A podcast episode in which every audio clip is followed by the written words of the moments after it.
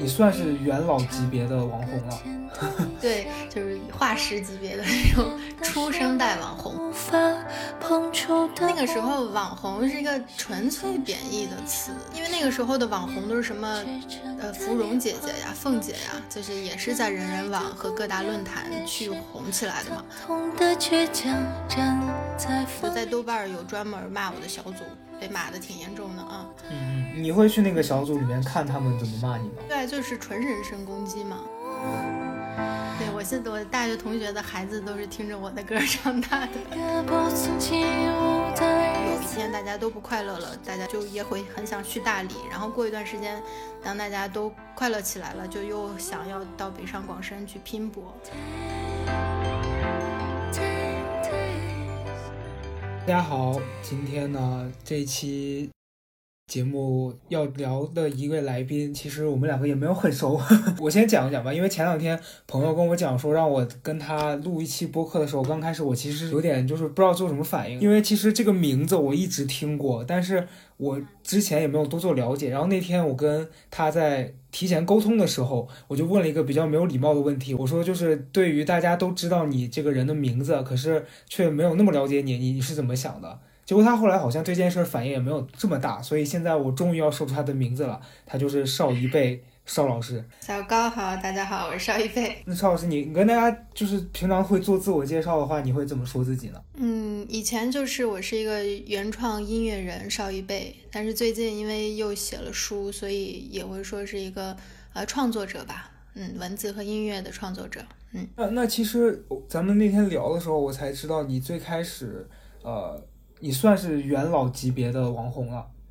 对，就是画师级别的那种初生代网红吧，应该。你当时最开始是因为你写歌是吧？其实，在上班，然后那个时候一直在做鼓手，刚刚学了四个月的吉他吧，然后就用特别简单的和弦随便哼了一首小调。朋友的聚会上，因为我觉得那个写的挺好笑的，我就说给大家弹唱一下，所以就弹唱了一下，被录了一个短视频。所以当时你你的那首歌，呃，就是它叫做。大龄文艺女青年之歌啊，这首歌词不是你写的，是别人写的，然后你随机弹唱了一个曲子，是吧？呃，没有，是我自己写的，就是那个时候不会弹琴，刚刚学会弹琴，所以就是新鲜的很。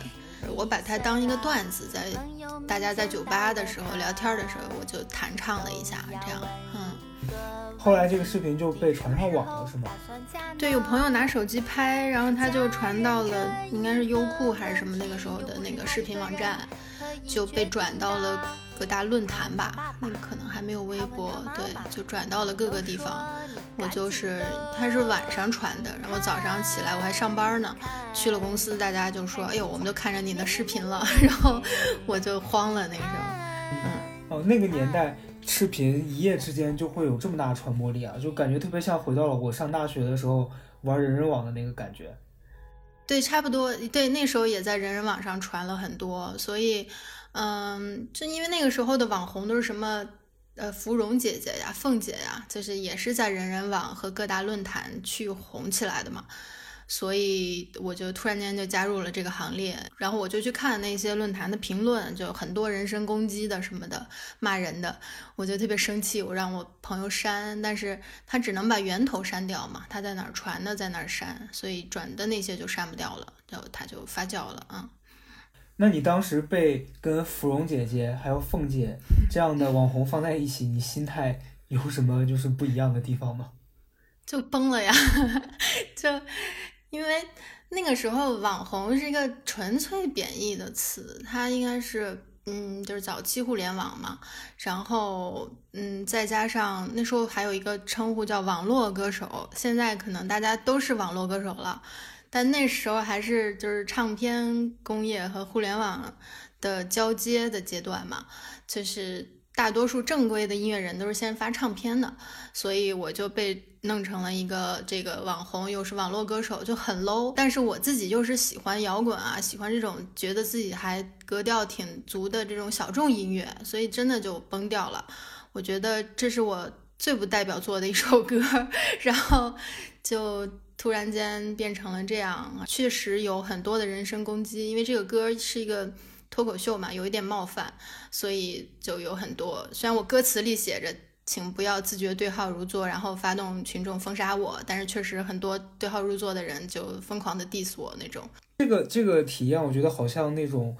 可能某一个演员，他可能不是喜剧演员，但他因为上了。春晚或者是一种某个大型的平台的某一个节目，然后他一夜之间被大家知道了。但是其实不管你是一个什么个性，然后你私底下是一个什么样的人，大家都会拿你那一刻的那一个形象去把你给框住了。嗯，对，那段时间就是见到所有陌生人，大家都以为我会当面讲笑话，我是我又是一个特别严肃的人，其实就很奇怪。对对，其实这这点我感受也差不多，因为你知道喜欢我的那些网友啊什么的，他们都会动不动觉得我要跳出来骂他们了。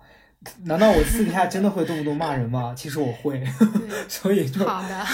可能有有些人就是他他会给你带一个标签吧，他就觉得说你的作品是这样的，那你的性格可能也就是这样子的。嗯，对对对。那那你自己觉得，如果别人把你看成一个幽默的人，然后你会觉得这个事有压力吗？就他如果希望你在大家面前表现出来有趣的一面，或者是他们就突然跟你说，你你给我讲个段子，这件事儿会给你压力吗？当然有，因为那个时候是。现在好很多，但那个时候真的就觉得我是一个很酷的人，我是一个嗯摇滚乐队的鼓手，然后我怎么能随便讲笑话呢？就是那种 感觉，再加上本来就是呃挺严重的社交焦虑吧，所以本身你到了一个社交场合，我就会特比较安静，然后我会担心别人对我有什么过高的预期，然后失望，特别是那个时候的什么乐迷呀什么的。啊，我也会有负担吧，这个地方啊。嗯，那你那个时候视频火了以后，你当时呃，大概是一个什么样的过程？就是你从视频走红到你开始不上班去做你的那个职业。因为我那个时候呃，一半儿是在上班嘛，另外一半儿是玩乐队和给朋友的公司写歌词，嗯，就开始刚刚开始在创作，所以。对我来说，视频没火之前，我就是给一些乐手、给一些喜欢的乐队当暖场嘉宾啊什么的，也没有什么收入。但是确实火了以后，现场会有人来看我的演出，会有人买票，然后再加上那个时候豆瓣有一个叫豆瓣音乐人，就是类似于现在的音乐类的自媒体吧，他刚刚开始做，然后我自己注册了，就成了豆瓣音乐人的第一名，就是。呃，也有朋友的公司愿意来跟我合作，大家聊了一下，觉得要不就先全程做音乐吧。就虽然可能不知道能不能有很稳定的收入，但是至少我觉得，就是因为我那个上班太苦了，就通勤得四个小时，就顾不过来这么多事情。但是音乐其实一直是我从到北京就想做的事情，也没终止过，所以觉得那就先豁出去，先做一段时间音乐，全职音乐人吧，就那样，嗯。那你上大学的时候，其实就开始搞音乐了吗？嗯，我是高中的时候开始喜欢摇滚乐，呃，初高中吧。然后，对那个时候就追摇滚明星啊什么的这种，呃，也学鼓，还跟家里人吵架。后来就是想到北京，是因为基本上我喜欢的乐队都在北京。虽然大家都很苦嘛，什么树村啊，就是看到的那些报道，中学看到很多报道，说乐队的人在北京的什么村里啊，然后大家都吃不上饭，都很穷，然后就觉得特别乌托邦，特别是向往的生活，所以就发奋学习，一定要到北京上学。这样，嗯嗯，因为我之前跟你聊嘛，然后也知道你是从北大毕业的嘛，然后我自己是这样，因为其实我的。本科的学校其实是一个比较普通的大学，然后呃，但其实我个人其实对清华北大这样子的学校我没有，可能是因为我自己本身学习不是特别好，所以我没有把呃学历啊或者是它是一个名校身份这个事儿看得特别高。但后来我来了北京之后，我发现周围很多人吧，可能现实生活中还好，但是你在网上你会格外的发现，大家把北大清华对看得特别重。就是有一些可能他不是北大清华的人，但他会把上北大清华当成一种，甚至是他觉得这是一种，呃，也不是说能力，就是对他会觉得上上了这个学校，他就是天之骄子，然后你在这个学校你要背负很多责任，然后然后就是之类的，然后你那你你那个时候上北大，你毕业之后你做音乐什么的，你周围的人会觉得这件事儿很就跟你上北大这件事儿不搭，或者是他觉得说有把你这个上学的。努力给荒废掉了，这样吗？呃，我自己是没有意识到，但确实很多人是这么想的啊。我后来也遇到了一些，就是。呃，在我之后，跟跟师弟师妹们也做音乐了，他们选择做音乐，也跟我说说，其实我们很大的一部分的勇气是因为你，就是我们看到你可以这么做，我们觉得也许我们也可以这么做，就是这个还给我很多很好的反馈。我觉得可能我一个就是没有思考很多的一个选择，呃，也不知道是不是把大家拐到了不好的路上，但是至少给他们一些做梦的勇气吧。我觉得，啊，嗯，其实我刚出来，呃。的时候，就是这几个标签，我很努力的去撕它。一个就是北大才女，不管是什么报道都会有这个 title，然后再有一个就是这个网络红人，呃，再就是大龄剩女，就这三个标签一直贴在我身上，是因为那首那首歌嘛，啊，然后现在我就嗯无所谓了，但那个时候其实挺反感这几个的，因为我觉得我更多想是。让大家去听我更多其他的歌，更多的就是 有深度、自认为有深度的作品，但是也没办法。对，因为我觉得这可能跟你呃走红的方式有也有原因，因为可能现在的这个互联网可能有很大一部分原因是它把你推火了，然后它很长一段时间带给你的那个负面的影响，就是你一直都洗不掉它让你火的这个带来的这些影响。这个很可怕，因为我其实前几年上节目什么的，就到现在大家好多人记得我，还是因为那些事情，然后就会有人觉得说，因为你那个时候给大家留下的印象是你很犀利，然后你很毒舌，他就会觉得说你就是一个这样的人，嗯。但我其实我最近这段时间，我发现可能好多听我播客的人也好，或者是之前看我去参加其他的那些微博的那些小的综艺的人也好，他会逐渐的对你有一个。改变你就像我一开始没有听过你以前的歌，然后我之前为了跟你做上一次的沟通，我听了你那个大龄剩女。其实其实我第一印象我会觉得这个歌，你你能理解他在当时可能十多年前他火是因为他非常口语化，然后他的那个风格又是那时候可能会比较容易传播的音乐。但是你放在今天听，你会我我第一反应是觉得，对对我第一反应是觉得说这个歌就是。为什么他会火？你知道，当时会有一一个这样的感觉，对。然后后来我在听你近期的歌，因为我听了你的那个新专辑的歌嘛，然后我就会觉得，其实你是能感受到十年前的东西和现在东西有非常明显的差别的，嗯。因为因为你现在可能你创作的心态也完全不一样，然后你现在写的东西是你自己想要表达的东西，就对，就感觉那个跨度还是挺大的。那你那个时候唱那首歌的。心态是什么样？就是你，你当时可能那首歌，其实你刚前面讲嘛，你说你就是随便弹吉他唱唱，但你写那个东西的时候，是真的是想要反映那个当下的社会上的现象吗？还是什么？其实就是一个很私人的动机，嗯，因为那时候这个过了二十五到三十，可我现在回想起来，是我人生中最有年龄焦虑感的那个阶段。就是女生会对三十有一个巨大的恐惧，再就是摇滚乐，我喜欢的明星都是二十七岁俱乐部。就是我小时候没有想过我要活到老，就老是有一种，就写在课桌上什么在老去之前死去，都写这种东西，所以就突然就非常惶恐对于年龄。然后再就是呃家长逼婚嘛，因为她叫王小姐，其实因为我妈姓王，所以 我为了 diss 她，我就把她写成王小姐。然后再加上那时候还看了一些什么月亮组的八卦，就是所以才有什么搞艺术的男青年，什么什么为了搞姑娘这些，就是一个综合很私人的一个调侃。对他，之所可能确实是那个年代的时代背景吧，因为这歌红了以后，我妈其实非常紧张，她。因为他们那一代人嘛，她觉得你这种歌还有脏话什么的，你怎么能传播呀？你真的疯了！就我妈非常慌那个时候。嗯嗯，对，我觉得家长会对这些事情格外的在意。我我一个朋友做公众号了嘛，然后他可能就里面会有很多很烈的内容，然后他就会讽刺一些社会现象啊，然后他当中可能经常会用一些。呃，就把一些很社会的东西变得很抽象，然后就会有一些性啊什么这方面的东西。然后他那天发朋友圈就说，他爸妈就是认真的拿那个跟他说，说你要不想去坐牢的话或者怎么样的，你就把你这个都都删干净。我觉得家长真的特别容易紧张。我不知道你有你有没有看那个杨笠的，就是脱口秀什么的。就我发现，其实你当时做这个歌，可能跟他现在做的有些内容有点类似吧。就其实，也许你做的心态只是想要。表达你的那个观点，但是，嗯，会无意中戳到很多人的，就就怎么讲？就是说你可能踩到他的痛处了，他就觉得说他很在意这些东西，然后你的这个说法刚好会伤到他的那个最脆弱的地方。嗯，对，那时候也是因为可能那几年正好出现了“剩女”这个词，然后现在大家还会去反思说为什么叫剩女。那个时候就是很坦然的大标题，就是剩女现象什么的。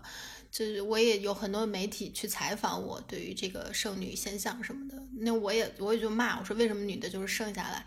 就是可能这个大龄女性这年龄焦虑的这个话题到现在也一直都没有过时吧，就是对女性啊婚嫁呀，就是永恒的一个主题，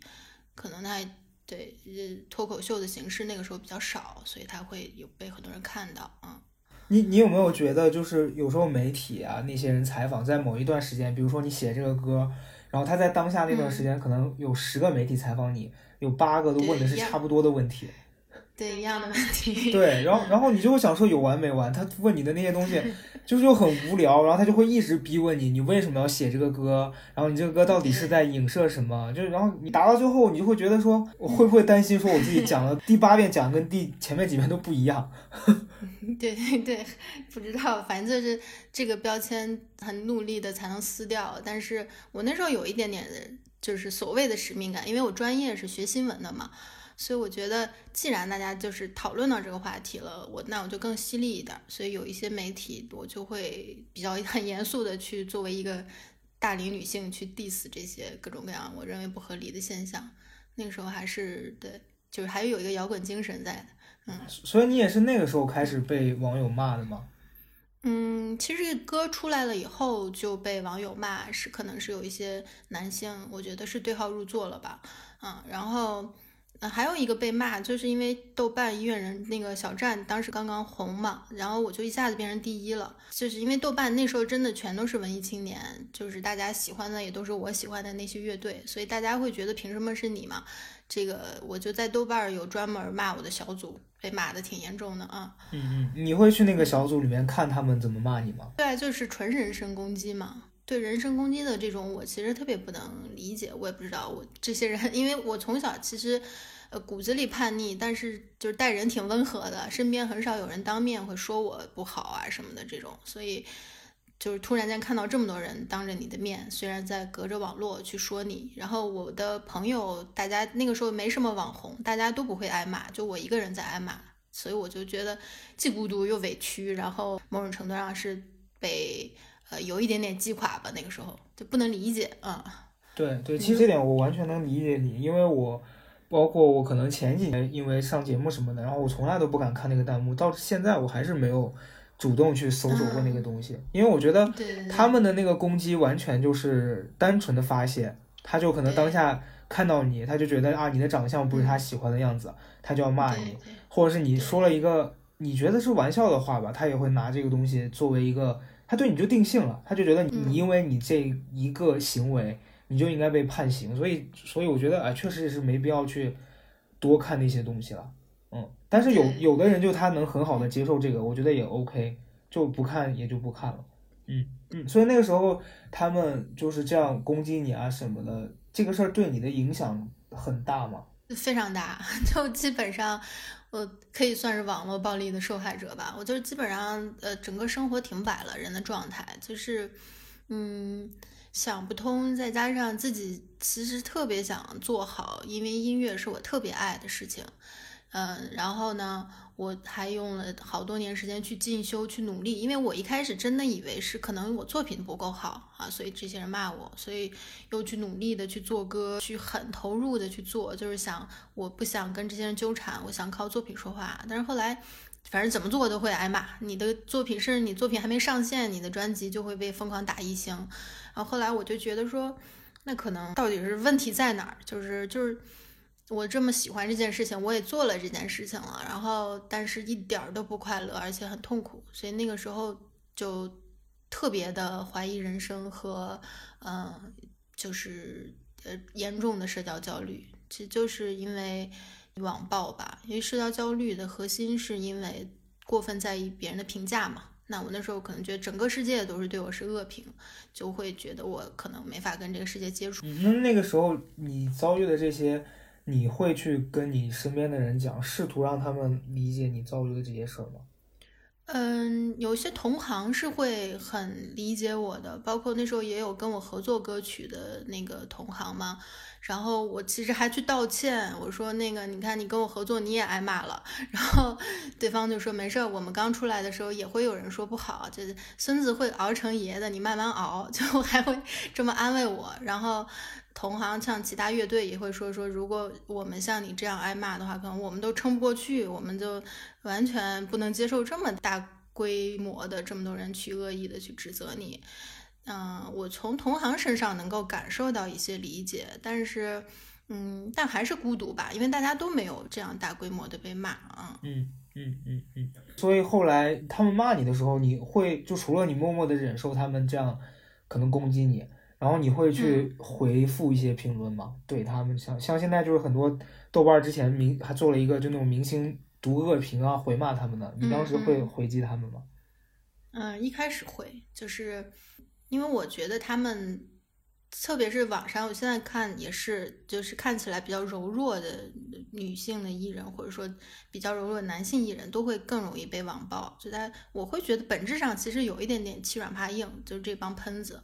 所以我那时候写了很多，就是我就是小清新，我就是文艺女青年，但是。就是微博置顶是人生两件最重要的事情，一个是好好做人，一个是不能惯傻逼臭毛病。就置顶了很长时间，就是我觉得还是还是努力在做一个很强硬的态度。包括我的歌其实也不是特别的，就是特别柔软的，都还挺强硬的输出。在姿态上，我还是保持这样的。那我其实觉得你给我的感觉是，你本来就是一个很温和的人，然后因为你遭遇了这些事儿。你不得不把自己的外在的表现表现的好像非常的坚强，然后这些事情也伤害不到你，但其实你的内在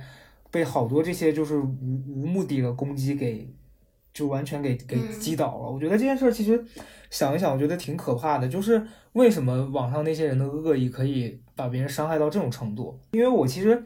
我对网络暴力这个事儿最早有有感受，是我上大学的时候，我那时候在外面兼职嘛，然后那个时候做的就是服务行业，做那种咖啡厅的呃服务员。反正当时也是第一次知道网络暴力可以那么可怕，是当时我们在呃店里面上班，就是有一个男的中年男子，他就跑进来点东西，他特别凶，然后他那天明显喝醉了，然后当时跟我一起工作的那个同事，她是一个孕妇，然后他很凶，他冲那个孕妇大喊，我就过去制止他，我说你再这样我要报警了。然后那个男的就还对我就特别凶，感觉要动手。后来就有别的同事过来把他就拉走了。然后那天因为服务行业其实是处于一个特别卑微的一个地方的，我觉得尤其是在中国。后来那天孕妇本人端着一些吃的去跟他亲自道歉，然后他也就是反正态度也不是很好。结果后来当天我结束那天工作我回去的时候，突然在网上看到一条微博，就是那种地方的自媒体，他会有很多网友去投稿嘛。就说今天我在某个地方的哪里哪里经历了什么什么，然后他就会发实时的发出来，然后那个自媒体他就发了一条微博，是说啊，在某某某地方的某个咖啡厅，然后店里面的服务员仗着自己是孕妇，然后对客人大呼小叫，就这个人完全把事情给捏造成了一个相反的状态。对，然后底下的那个评论，我当时看到我真的都要吐血了，大概有可能三五百条吧，全都是在辱骂，说什么。啊，服务员那个呃学历那么低，然后他们就是社会的底层，他们凭凭什么去对别人这种态度？反正全是这这类的攻击，就是那种无差别攻击。我那天看到那个，我当时啊，我对于我一个二十出头的年纪来说，我根本接受不了这些东西，就我就拿自己，对我拿自己个人的账号去回复他们，然后跟他们在那边吵争吵，然后甚至他骂我，我也我也骂回去。但后来你发现，就是你像掉进了一个那种沼泽地里面。就无数的那些脏东西，他会过来拽住你，把你拼命往下拽。那天我的微博真的是收到了，反正，然后后来我上节目，我就成为了所谓的公众人物，我都没有遭受过那么多谩骂。那天就是很多人跑跑到我的微博底下去攻击我，攻击我的家人，甚至他去翻你之前相册的照片，然后对你进行一个大肆的人身攻击。然后那天是我第一次对网络暴力有了感受，我就说天呐，为什么明明不是这样子的，然后你们就要把事情扭曲成这样？然后也没有人愿意听你去讲到底发生了什么，所以后来，嗯，可能这件事儿导致我在后来从事了这个工作之后，我都没觉得说你要去跟那些人讲什么道理，因为我觉得是讲不清的。就直到现在，我都觉得好多网络暴力你真的是找不到解法，因为就是无解。对他就是他的一个问题，就是我是后来看到了一个也一个前辈说的，说可能挨骂只是你职业的一部分，人人都会挨骂的，才才对我受用。但是我那个时候因为确实身边没有同样的人，就没有人去跟我去分享这些经验，我自己也没有经历过，所以就彻底不知道怎么解，才会就内在很脆弱啊。嗯嗯，那后来我我是听你讲说你之前。后来因为这件事儿，你是得了焦虑症是吗？对，就是嗯，它基本上影响我的生活了吧。我甚至严重到没法回微信，就是因为我会认为说网上对我的恶评会传到我的身边的朋友的耳朵里，他们也会对我其实表面上很友好，但内心也会觉得我是一个不好的人。或者说他们会觉得跟我在一起会挨骂之类的，就其实社交焦虑就是有一些过于夸大的对于别人对自己看法的一些过于夸张的想象啊。那我那时候就是这样，就是我觉得影响到自己的呃正常生活了，所以我就就去呃学心理学，然后就去看了一下自己是什么问题，去去确诊了一下啊。嗯嗯。那你患上这个焦虑症大大概主要的症状是什么？就是你会像他们电视里面演的那样子吗？还是怎么？就是不能出门，也不能呃回微信，就电话，就是只要不社交，我就是个正常人，就不不与人联络，我其实很正常，很自得其乐。但是只要想到要出门，或者是就跟人联系。约最好的朋友吃饭都做不到，就是全都做不到，所以，嗯，我是觉得，包括我那时候去诊断，然后他们是建议找咨询师嘛，那我去见咨询师这件事情都会让我觉得非常的难受。后来我就想，那既然我自己待着没事儿，那我就自己就还有一个擅长就是学习嘛，那我看看能不能学习自己去自己救一下自己，这样，嗯，就开始进修心理学，嗯。嗯嗯嗯，那你当时这个状态大概持续了多久？有个大约两年吧，就是工作上也比较少的露出，但是必要的工作还是能去的。就是因为其实比如说舞台演出，它不是一个社交嘛，它只是一个业务能力，就是你跟乐队练了很久了，你们上去展示一下，但可能没有那么好的情绪，那么好的传递出来的状态，但是完成工作还是可以的。所以，呃，就工作量少很多，我就只跟经纪人对接，然后，嗯，基本上就是在家啊，就没有是任何的社交和与人沟通。嗯，我会想说，就是当时那么严重的情况，如果工作，比如说你刚刚讲嘛，你说你跟台下的观众可能交流比较少，然后那如果在台上，你的那些队友什么的突然跟你聊天，你会很紧张吗？熟悉的朋友还好，就是因为我们太熟了，信任的朋友就还好了，嗯，但是不信任的，呃，特别工作关系也是，因为工作合作，我也不会在意别人怎么评价我，大家把事情做完就行了。但是 social 所谓的社交，其实是因为你到一个场里，你结识人，你是很在意对方怎么看你的嘛。这种时候就会因为那些网网络暴力的阴影，我会觉得别人都对我有偏见啊，就这样。嗯嗯，其实就是因为我觉得未知这件事儿给当时的那个自己带来的焦虑太严重了，就你不知道你会会遭遇到什么。然后呢，既然他们都有可能给我伤害，那不如就就都不要接触。我觉得这事儿还是挺可怕的。对，就是因为我会觉得大家都会像网上的那些人一样讨厌我，就就有一个这样的很奇怪的信念在心里。那段时间，嗯嗯，觉得当时网上那些人对你表现的主要的讨厌，其实就是骂你嘛。我其实有点好奇，是说，假如说这这件事儿伤害对你那么大，你当时为什么没想说去找一个呃方式说发泄出来，或者找人去那个就跟他们对骂，这也是一种方式，或者是说你就找一个能让自己。不去看那些东西的方式，去去跟这个事儿对抗了，就是屏蔽掉一切了。嗯，对骂过也有过嘛，但是没什么效果嘛。然后呃，就是嗯，我后来就屏蔽掉了，就是也不上网，也不社交，然后去寻找原因，就是因为我觉得他可能已经不是被骂的这件事情，而是说我确实是因为这个事身体上有一些变化了，就是有症状了，所以呃，我也是去，但是这科普一下啊，现在网上有很多那种说谁谁谁抑郁症，谁谁谁焦虑症，其实还是需要去三甲医院之类的去做确诊的，就网上那些测试都是不科学和不专业的。那我就是鼓起了勇气去确诊了一下，就是呃就是焦虑嘛，然后那。就是社交嘛，我总结的自己焦虑的点就是在社交，那就是基本上就是因为我以前不是一个不爱社交的人，那就是网暴的后遗症。嗯，那你后来你刚刚讲说，你就通过学习这件事让自己平复下来，你那段时间都在学什么？呃，我是先报了一个什么心理咨询师的考证，是因为我为了逼着自己把，他是把基础的心理学全过一遍。然后考试嘛，这样让我自己更有效率一点，就是专注在这个事情上。我就把整个的心理学的基础学了一下，考了一个证之后，选择了其中的一个方向，就是积极心理学。因为，嗯，因为我是创作者嘛，对于创作者来讲，我不仅是创作的时候，不仅仅是要保持一个正常的情绪，还要保持一个很饱满的的心情状态，才能做好工作。所以我这个。呃，积极心理学它就是研究说人在好的状态下是怎么样的一种心理特质，需要什么条件去激发这些心理特质，所以我就开始研究这个方向。那它，呃，还是科学吧，它就能够治愈我，也能够找到我其实思维的那些奇怪的惯性，包括我觉得所有人都讨厌我，其实这个是不准确的，只是我的一个奇怪的想法而已。就是从认知上、从知识上都在做新的、重新的去梳理、重新的去改变自己核心的这些信念也好，就慢慢的在走出来当时的那种全被控制的、完全崩溃的状态里了。嗯嗯，那也也就是因为这段时间，所以才有了后面你的那本书，是吧？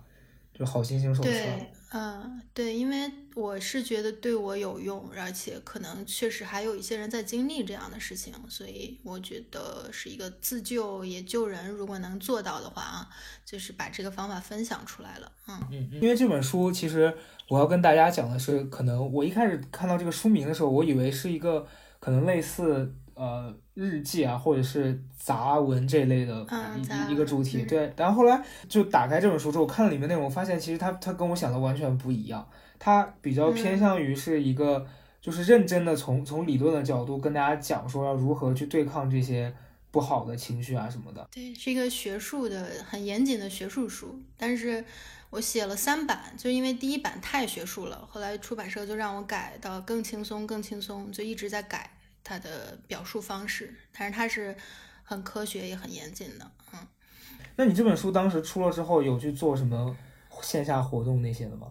嗯，有，因为嗯，可能是因为自己会，我就比较敏感，又比较容易去感受到很多不好的能量，所以我自己写的歌其实一直以来都挺励志的，或者说会。会传递一些很好的生活态度，也是也是治愈自己嘛。包括书也是治愈自己。所以其实以前，呃，我的乐迷也有很多人会跟我讲说，听到某些歌对他们的激励，或者说让他们做了很好的、很很重要的决定什么的。包括书也是，就是嗯，就是我还是希望它能够传递一些好的东西。对，所以呃是刚上市的时候，大家还没有看到书的时候，做了一些线下的对谈和签售，但是更多的还是听歌的朋友当时来到现场啊，会跟我讲，因为我也很多年了，大家会您听着我的歌一起长大呀、结婚啊、生子啊，会跟我 分享这个历程，就是还是蛮受用的。对我来讲啊，虽然我觉得啊挨了那么多攻击，但是至少当时叔叔的作品还是还是有用的，就是还挺高兴，嗯。那你后来这个书有没有人去跟你分享一些说真的，因为看了你的书，他觉得自己找到了一个治疗自己的那个不好心情的办法呢？嗯，蛮多的评价都蛮好的，就是嗯，包括的豆瓣也是有一些很好的评价，然后也有一些很专业的，像我老师们的评价都是说他是既专业也是有这个娱乐性、有创造性的，就是。因为我写了它四年，就是因为我不害怕它，因为不专业，它会产生不好的影响，所以我还是在心理学的知识上是很系统的学了一遍的。所以，嗯，它它应该是一个还蛮好的工具书啊。那你你那个时候还敢去豆瓣上看这本书的评论？你不怕他们在评论里面会像之前给你的音乐打分那样，就打一些差评什么的？好多了吧，就是比比专辑好多了。所以我专辑一直在挨骂，但是书至少说明他确实还写的不错了。就是像我这种在豆瓣上总是会被攻击的人，都还会收到一些好评，说明他可能确实是个还行的书啊。你你现在怎么看待豆瓣上的那些可能会恶意去给别人打低分，或者是他就是在那些小组里面说一些很可能子虚乌有啊也好，或者是真的是根据一些事实他们发表了很恶毒的评论的那些人？嗯，就祝他们快乐吧，对和我没啥关系。对，嗯，因为我我觉得其实呃我的感受是，我觉得。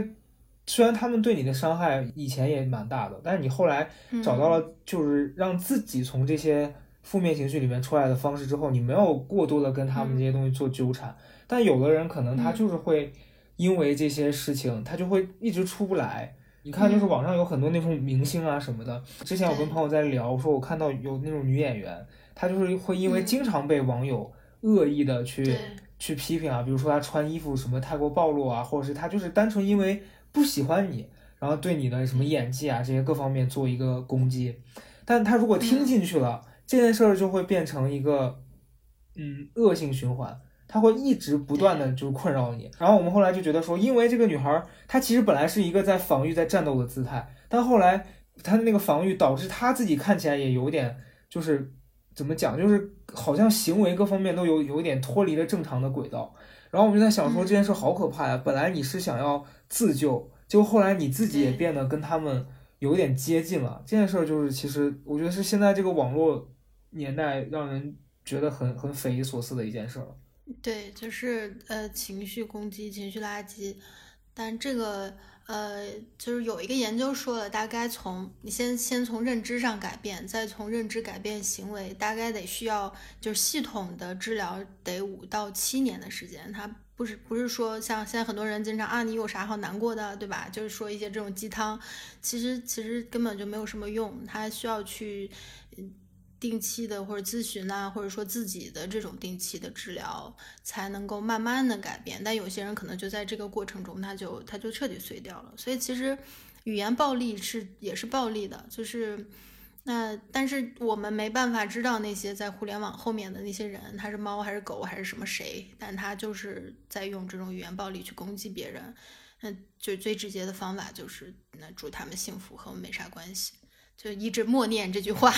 我现在看到就是祝你幸福。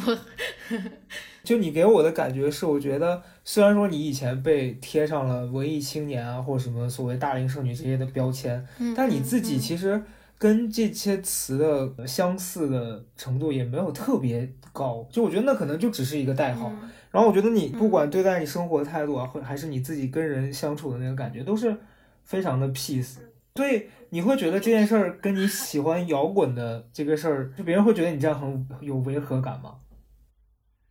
嗯，我其实就是很分裂的一个人，就是我歌有一些歌其实写的挺硬的，很犀利的，但是。我的声音，包括我的这个外在，都是挺柔弱的。嗯，以前我也会，我后来也意识到，说就是有一些人在我音乐上做做恶意的评价，他可能不是人身攻击，就可能是我的表达和我的声线是不搭的，所以让这个音乐听起来会有些不舒服。就是我也在在注意到这些，但这都是我的特点嘛，就是它都是以我需要去接受，然后。呃，新鲜的创造总是会让人无法接受，或者说比较是小众的类型吧。但是，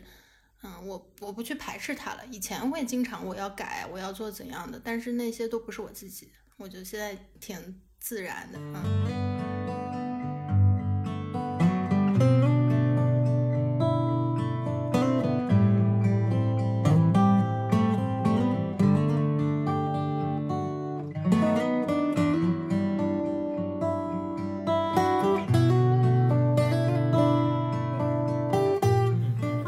现在自己日常的生活状态大概是什么样的？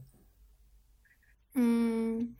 呃，还是在在社交上还不是一个特别主动的人，但是呃，因为二零二零年这个疫情的事情，让我意识到，就是跟人的关系或者特别是身边亲近的人啊、朋友啊，能够互相的去更多的去沟通，把关系建立成一个就是互相能够给予养分的状态，还是挺重要的。所以我现在就是花很多时间去跟身边的人去建立这种支撑或者是交流，嗯，然后也尽量的在社交上不要让别人就是让对我好的人不舒服吧，因为比如说不回微信这个，其实可能我当时真的就彻底没有力气回了，但是会让别人不舒服嘛。我现在在努力在改这些这些毛病，嗯，就还是。嗯，希望更温和。我现在就是因为二零二零越来越觉得温和是一个特别重要的一个特质。嗯嗯嗯。那你会觉得这种温和让自己的创作什么丧失了某些动力嘛？因为因为我会觉得有的时候大家会觉得愤怒啊，或者是所谓的悲伤那种情绪会有助于你写东西特别的有自己的个性或者是态度。但是温和这件事儿，它虽然是一个鼓励别人向上的，然后是一个很没有攻击性的。一一种成分，但是它会让你的东西，有的人就会评价说，为什么你的歌都是就是一一个态度？对他觉得你的你的这个就是慢慢的变得好像就是在一堆 作品里面，它好像没有那么能凸显出来了。你会在意这件事儿吗？呃，我不会啦，反正都是阶段性吧。我的创作其实都很尊重此刻我这个阶段想表达的，因为《好心情手册》本身就是在。在讲呼唤爱语，什么 peace and love，也就是在呼唤这些东西嘛。特别是在这几年，呃，人和人之间的互相支撑是更重要的。我觉得比所谓的愤怒啊、愤青的状态更用啊，所以我才去把这些东西写到书和歌里。然后，但当然会有很多最早听我的那种很有批判性的歌的乐迷觉得我变了，就太太不温和了，不是太不犀利了，太缺少棱角了，被现实磨平了，有有各种这种说法。我是认为这个阶段可能这是我最想讲的。然后，嗯，每个每个阶段不同吧。我最早的时候还唱儿歌呢，就是不同的阶段 会有不同的创作。我还是希望。就是音乐，因为我喜欢它嘛，所以我就很努力的在创作上尊重自己。即使如果有一天啊，我还需要去做别的工作，但我还是不会停止创作。但我不会让创作这件事情恶心到自己，就是做一些自己不想做的东西。嗯，刚刚提到儿歌这件事儿，我想起来那天我跟朋友讲到呃你的时候，他就想到说他。记得你唱过那个麦兜的歌，对，对我是我大学同学的孩子都是听着我的歌长大的。因为可能有的时候，不管是好多那种文学作品啊，或者是影视剧里面，他们会表现一个状态，说人慢慢的，就像你刚前面说的，所谓的被磨平棱角什么的，它其实是因为你到了某一个生活或年龄的阶段，然后你突然觉得有些事儿没必要那么。犀利，然后没必要说我自己坚持的就一定是对的，别人愿意就让别人去站在前面吧，反正我就是表达我自己的态度，然后我对不好的也能接受，然后好的东西我也愿意跟大家分享，就是这当然是一种非常，就我觉得是一种自在的状态，但是它就是会让有一些现在这个环境下的年轻人也好，或者是曾经喜欢你的人，他会觉得说你不是那么的让他们觉得喜欢你，他们变得不一样了，就这件事儿，嗯。就不酷了，因为我是觉得不想讨好，讨好才是不酷。就是，嗯，你们希望我写什么样的歌，我就符合预期。比如说大文青出来，好多人都喜欢一直听段子歌，但我觉得我得尊重自己，自我尊重才是酷吧。当然，随着成长，其实也不是说温和了，就是真的，一个是越来越知道自己并不是全对，因为很多以前的认知或者我们有限的见识，让我们其实有些时候过于自大了。有一些批判确实是因为过于自大了，觉得自己挺厉害的，但是并不见得是对的。那另外一个就真的是对这个世界有更多包容了吧？这个其实是一个成熟，成熟就必然会有更多的自我的反思和包容。但是我不觉得这是一个坏的事儿，还是就是尽量去做尊重自己的东西。嗯，可能你也被贴了一个很大标签，就是说文艺青年这个词嘛。然后记得我上大学的时候，大家对文艺青年的那个词的当时的理解还是一个偏褒义的，然后就会觉得说文艺青年很酷，然后文艺青年。他可能阅读量什么也蛮多的，然后喜欢看电影，然后喜欢音乐。但后来慢慢的，我觉得不管是从豆瓣上还是从生活里面，大家会觉得“文艺青年”这四个字现在变成了一个很中性的词。有的人甚至是拿这个词去讽刺别人，嗯，然后你怎么看这个事儿？社会需要大家都是那个机器人嘛，但是文艺青年是有人味儿的嘛，有想法的，这可能也是。因为什么消费社会的原因，我就是有一个最直观的感受，就是我当时在北大的时候，有很多的那个文艺社团，我自己就参加了五六个。但是后来过了几年，我回学校参加活动，他们就说现在学校里好多你当年的文艺社团都没有了，然后最红的就是商业社团啊，这种管理社团啊什么的这种。就是可能随着大家就是只想赚钱这件事情，就会认为说文艺青年你的这些情呃敏感啊，你的这些对世世界过分强烈的感受，会影响到你作为一个这个大机器里的合格的螺丝钉，可能 会有一些这种攻击吧，或者说作为一个这种那个很好的赚钱工具，就还是那个苟且和诗与远方的一个冲突。但是这个话题会一直绕来绕去，因为。有一天大家都不快乐了，大家就也会很想去大理。然后过一段时间，当大家都快乐起来了，就又想要到北上广深去拼搏。它会一直循环。像我们那个时候，就是一开始我中学的时候特别喜欢诗人，但是慢慢的就变成了诗人变成了一个被嘲讽的对象。嗯，就就也是在循环吧。嗯嗯。呃，还是要有自己的判断，因为我自己的有一个印象是那时候大家会觉得说去一些奇怪的地方旅游，比如说什么大理啊，然后什么凤凰啊这些凤凰古城这些地方，就它是文艺青年必须去打卡的那那些地方，然后你拍了一些好看的照片什么的，就是其实我觉得如果你真的按照大家的那个标准去做了，你就不文艺了，因为它就是。你你越想要表现那个，你会你其实你就证明你根本就没有那个特质，真的是要坚持你自己喜欢的事情才是可能比较本质的吧。因为我前两天听了你的专辑，我听完一个感受是，我觉得非常放松。就我听它的时候，我已经不觉得这个这些音乐会让我有那种很强烈的情绪起伏。然后我就觉得，就假如说我现在要选择一件事儿，我要做，可能我要工作，然后我又不想被事情影响的时候，我觉得放这个歌可能会挺舒服的。嗯，那你自己现在写这些东西，你想传达的到底是什么？因为我以前的歌可能音乐性上不是很好，就是我更专注在词的表达，旋律就会为词妥协。但这一张我就是呃，包括跟制作人啊、编曲的沟通，就是说我只希望它悦耳，就是听起来舒服、好听。因为它是呃关于二零二零年的一个总结性的唱片嘛，我就觉得二零二零年大家。大多数都处在一个就是不确定啊、比较焦虑啊、比较迷茫的一个情绪状态里，所以就希望这些音乐就是让听的人听着不累，然后能够打一打一些鸡血也好，给一些好的能量也好，就是具体的表达，我可能把文字的表达就放到书里了。然后，嗯，对这个唱片就是希望它好听，尽可能的好听，我也努力去。发展不同的音域和旋律，就是想让它好听、舒服啊。所以你刚才那么说，真的很感谢。嗯，因为我是平常会认真的听很多专辑的人，因为我在家没事我就会放音乐。但我发现其实好多好像生活里面认真去听完一张专辑的人也越来越少了。比如说现在只有三分钟，你要推荐你的一首歌，你会推哪一首？啊，就这这张专辑里的歌的话，就是旋律最好听的是每一个不曾起舞的日子都是对生命的辜负。然后，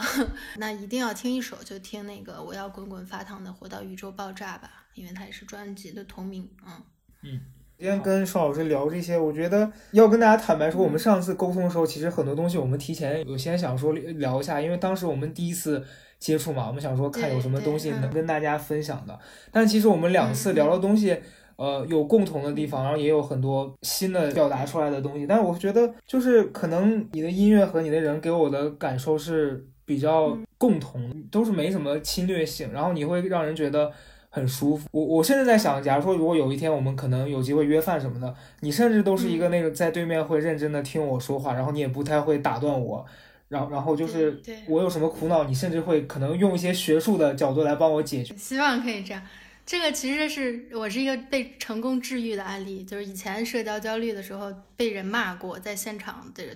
过分高冷和不搭理别人，但我那就是生就是生病了，然后也给有社交焦虑的朋友一些信心吧，就是还是可以治愈的这个东西。嗯嗯嗯嗯。那最后，假如说你你一定要跟大家讲一个事情，就不管是你的感受也好，还是你今你现在最想说的，就是你要跟大家讲什么？嗯，就是滚滚发烫的 活到宇宙爆炸吧。就是嗯，谁骂不骂你也不重要，然后能不能把事情的结果如自己所愿也不重要，就是每天都尽情的去去生活就好了。这个是我。新年的愿望也是能希望传递给大家的，包括专辑和书也都在传递这个。嗯嗯，好，那就反正希望呃，到时候大家听到这期节目的时候，然后如果你有任何情绪上面的焦虑啊，或者是一些你解决不了的问题，你可以去看《好心情手册》。然后如果你现在就是想要听一首歌或者是几首歌，想要单纯的放松一下，不要想那么多的。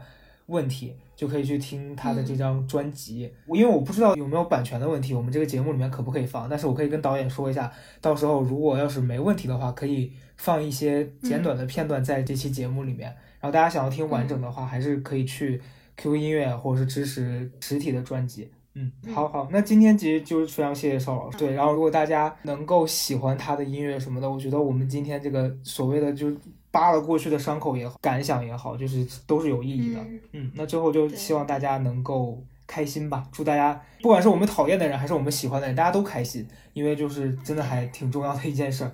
好，那就谢谢邵老师，我们今天差不多就这样了。再见了，悲伤。窗外的风一样，无尽的未来在。